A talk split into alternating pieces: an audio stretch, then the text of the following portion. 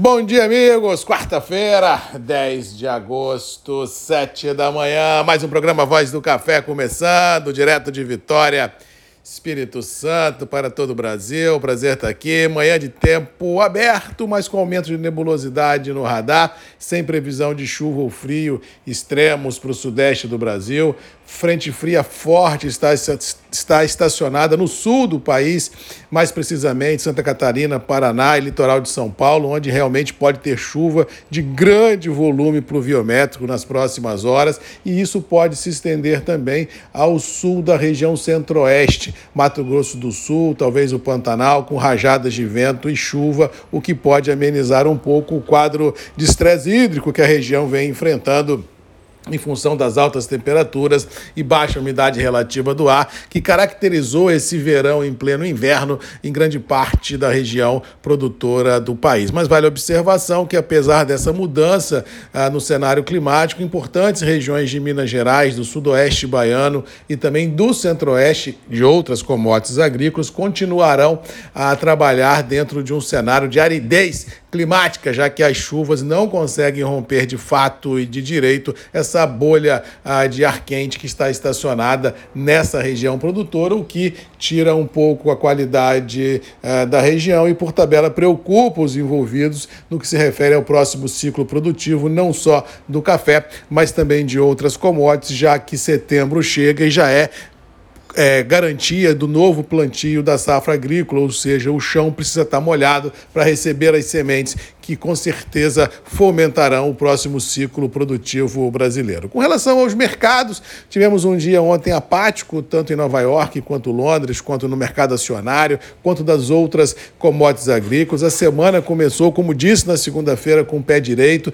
Tinha aquela sensação que não haveria grandes volatilidades, principalmente se essas volatilidades fossem no campo negativo, e é o que está sendo visto. O mercado já precificou, pelo menos por enquanto, e salvo, é claro, um fato novo, a geopolítica, já precificou a possibilidade de alta de juros, o mercado começa a digerir os desdobramentos das recentes altas e suas consequências com relação à inflação. Inclusive no Brasil já houve uma deflação agora no último mês, principalmente liderada ah, por combustíveis e alimentos. Vamos ver se essa tendência continua, ou seja, não há, feliz ou infelizmente, mas eu acho que felizmente não há nenhuma notícia ruim no mercado que faça com que o campo negativo de forma forte volte a imperar. Tá certo que não há um fato novo positivo, mas, como diz o outro, negativo não há, o que garante a lateralidade do processo e recompras sendo presenciadas na maioria dos ativos, tanto de renda variável quanto de commodities agrícolas, como também ah, do dólar. Com relação a preços internos do café, esses continuam firmes em reais, poucos negócios, liquidez curta,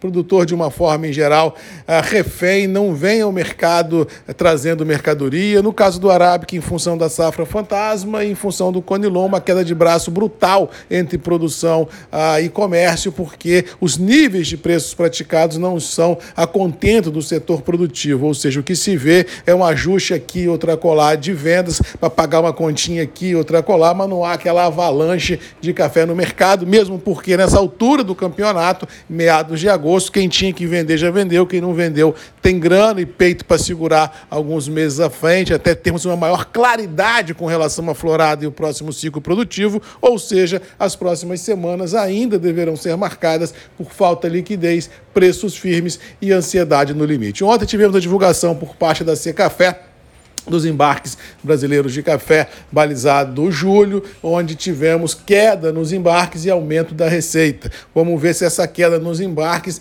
ah, ajuda um pouco a recuperação ah, dos ativos internacionais, mesmo porque o Brasil é a maior origem produtora de café do planeta, estamos em safra e esse café, se tivesse sido embarcado, seria responsável por uma tentativa de reversão do quadro de baixa nos estoques internacionais. E ontem, mais uma vez, apenas como observação, certificados caíram mais um pouquinho. Eu acho que hoje já rompe os 600 mil sacos, vamos vir aí para 500 mil sacos, e eu não sei onde vai parar isso, eu acho que pode vir a zero porque daqui para o final do ano não vejo nenhuma origem produtora com força suficiente para emplacar grandes embarques e reverter esse cenário. Agora você me pergunta, Marcos, como é que vai ser bolsa com estoque zero? Literalmente eu nunca vi isso nos meus 55 anos de vida. Não sei como isso será interpretado pelos operadores, mas se a lógica prevalecer e se a bolsa refletir ou teria que refletir fidedignamente o cenário dos, das origens produtoras, esse cenário de estoque indo para zero teria que fazer bolsa subir.